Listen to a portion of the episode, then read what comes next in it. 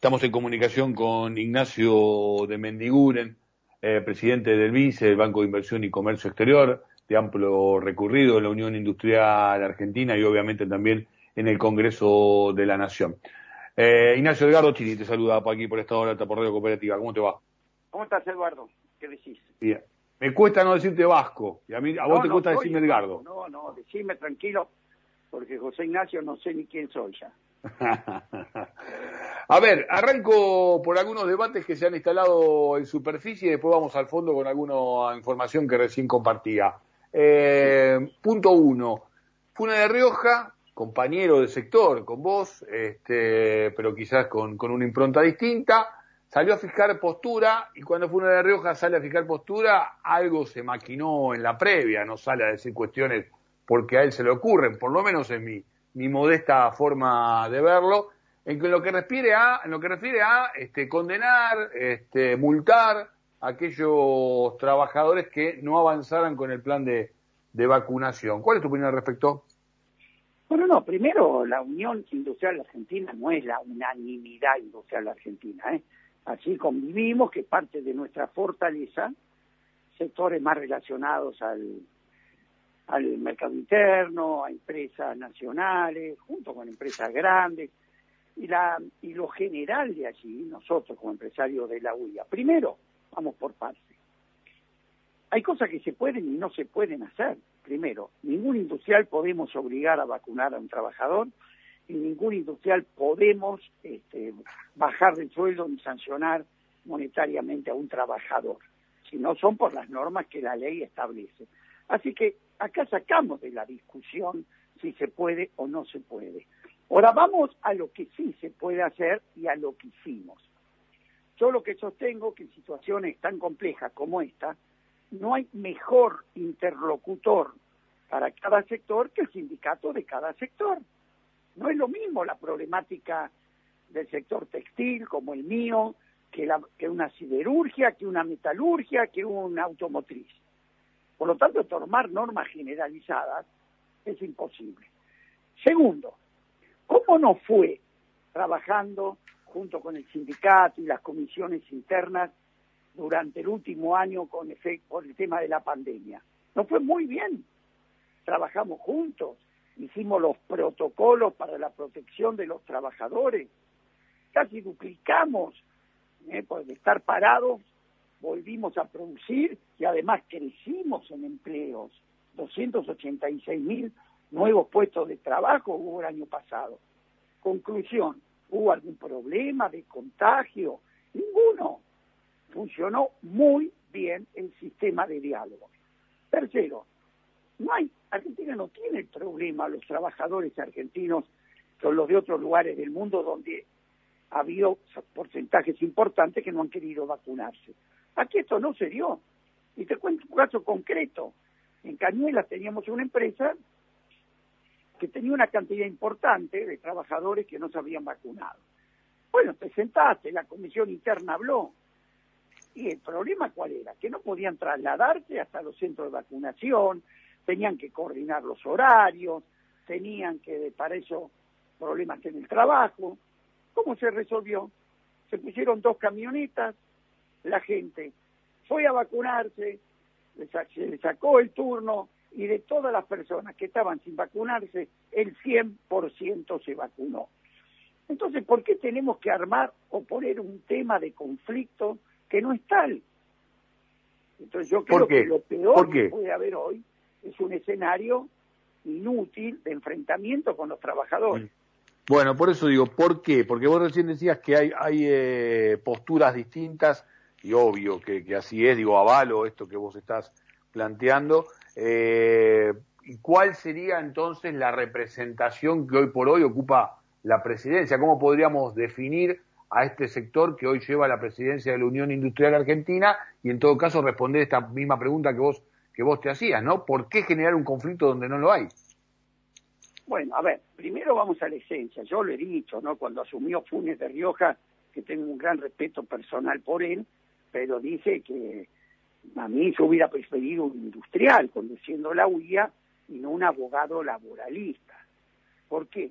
Porque cuando un industrial, como yo, como todos, vemos un problema de estos, lo primero que buscamos es la solución, no judicial, la solución de la negociación.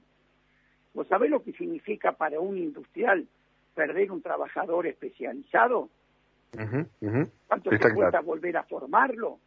Entonces a mí lo último que se me ocurre, lo último, es el conflicto. Ahora, si vos tenés una cabeza que funciona mejor desde la justicia laboral y pensando en los tribunales, bueno, entonces podés tener ideas de ese tipo. Pero yo te aseguro que la mayoría de las pymes, un trabajador es un miembro más de, la empresa. Un empresario pyme muchas veces es un, un empleado calificado. Entonces ahí funciona muy bien, muy bien las comisiones internas y las relaciones entre el sindicato y las pequeñas y medianas. Yo quiero ir al, fondo de muchas cuestiones, pero quiero marcar una, una, una pequeña, para entender un poco más eh, este tema, eh, una pequeña referencia eh, a lo que vos recién decías, porque aquí aquí hay una, una diferencia política. digo, lo que vos decís, incluso conociendo el derroteo de, de Funes de Rioja con una suerte de deseo en lo que tiene que ver con su participación en, la, en las discusiones paritarias de, desde el lado de los empresarios, eh, es conocida por todos, un interlocutor válido en lo que tiene que ver con las discusiones en las negociaciones laborales. Digo, ¿por qué entonces se ha elegido a alguien que es un abogado en vez de elegir a un industrial este, al frente de esta organización? Bueno, yo he cuestionado esto, ¿no? decir, a mí que hay muchas entidades en la Argentina donde los donde los empresarios no quieren poner la cara. Entonces uno ve que en AEA hay un gerente. En los bancos, las asociaciones de bancos también mandan a gerentes. En la Unión Industrial Argentina nunca existió esto. Hay 50.000 industrias. En Brasil, los mayores industriales de la Argentina están a cargo de las entidades. Es más, los empresarios también participan en la legislatura, ¿eh? son diputados, son senadores. En la Argentina esto, salvo raras excepciones como mi caso, no se da. Entonces yo creo que hace falta que el empresariado participe más de la actividad pública. Eh, pero bueno, esto es no nos fue bien, salió esta elección, nosotros votamos otra cosa, pero bueno, esta vez eligió eso. Yo espero que Funes de Rioja es una persona inteligente, que se haya dado cuenta que actitudes de ese tipo no solucionan el problema y tensan la relación con el sector del trabajo, que para mí hoy tiene que estar con mayor diálogo que nunca, ¿no? Vasco, eh, hay un, tema puntual y voy a ir, voy a ir tocando varios. Eh, jornada laboral de seis horas. Se está instalando como un tema de debate. Ayer estuvimos al aire con, con Héctor Recalde, con varios dirigentes sindicales también lo hemos conversado. El propio ministro Matías Culfas ha fijado posición contraria. ¿Vos qué opinás? Yo también te explico por qué. Porque esto yo con con Héctor Recalde lo he charlado muchísimas veces. Y yo comparto que en economías casi de pleno empleo, que en economías estabilizadas, de fuerte crecimiento, donde las industrias tienen tasas normales, la depresión tributaria es normal, bueno, y hay estabilidad macroeconómica, yo creo en ese tipo de medidas, ¿entendés? Porque vos con el mismo empleo podés emplear más gente y tenés una, una tarea más liviana. Ahora, ¿qué pasa en países como el nuestro? Y una estabilidad permanente, donde la pyme toma hoy un trabajador y, se quedó sin actividad los tres días, tiene que volver a suspender, tiene... Yo creo que hoy no estamos en condiciones porque lo que va a lograr, para mí, no es mayor eh, generación de empleo, sino otra vez más retracción al empleo que hoy tenemos. Pero no porque no esté de acuerdo con la filosofía, es en el especial momento que está viviendo la Argentina. Está claro. Eh, otro punto, eh, y sé que vos marcás esto como, como central, ¿no? La necesidad de generar mayor poder adquisitivo de los trabajadores, también por, por tu impronta de apostar al mercado interno, más allá, obviamente, de generar divisas a través de la, de la exportación. ¿Empieza a ocurrir, eh, se empieza a corregir esto? Digo, el, porque estamos llegando a salarios muy bajos y además a una recuperación de la actividad, pero que quizás a esta altura esperábamos como más importante. Mira, no es que yo lo defienda porque tengo solamente un problema de, mejorar el, poder adquisitivo de los trabajadores. Lo defiendo como industrial, porque discutir eh, el poder adquisitivo, mejorar el poder adquisitivo del salario, estar en contra de esto es como estar en contra de la ley de gravedad. Hmm. Eh, nadie compra una máquina para producir lo que no vende. Y el mercado tiene un solo motor, que es el poder adquisitivo del salario. No hay otro. A ver, pero no es que podemos discutir eh, si es un tema ideológico, un tema concreto. Conclusión. Cuando hablamos de poder adquisitivo, porque hay que ser claro, no importa el salario nominal, porque vos podés ganar más plata, tener más plata en el bolsillo y comprar menos cosas. No, es más, es más, diría, eh, diría más Vasco todavía sobre esto. Me parece que hay que salir de la trampa que tiene que ver con los porcentajes por inflación, porque si vos trabajás sobre un salario bajo y alcanzás el porcentaje inflacionario, de todas maneras el poder adquisitivo este, no alcanza. De hecho, estamos viviendo con muchos trabajadores por debajo de la línea de pobreza, porque algo de esto empieza a ser estructural. Oye, pobre la gente con trabajo. Esto nunca nos pasó en Argentina.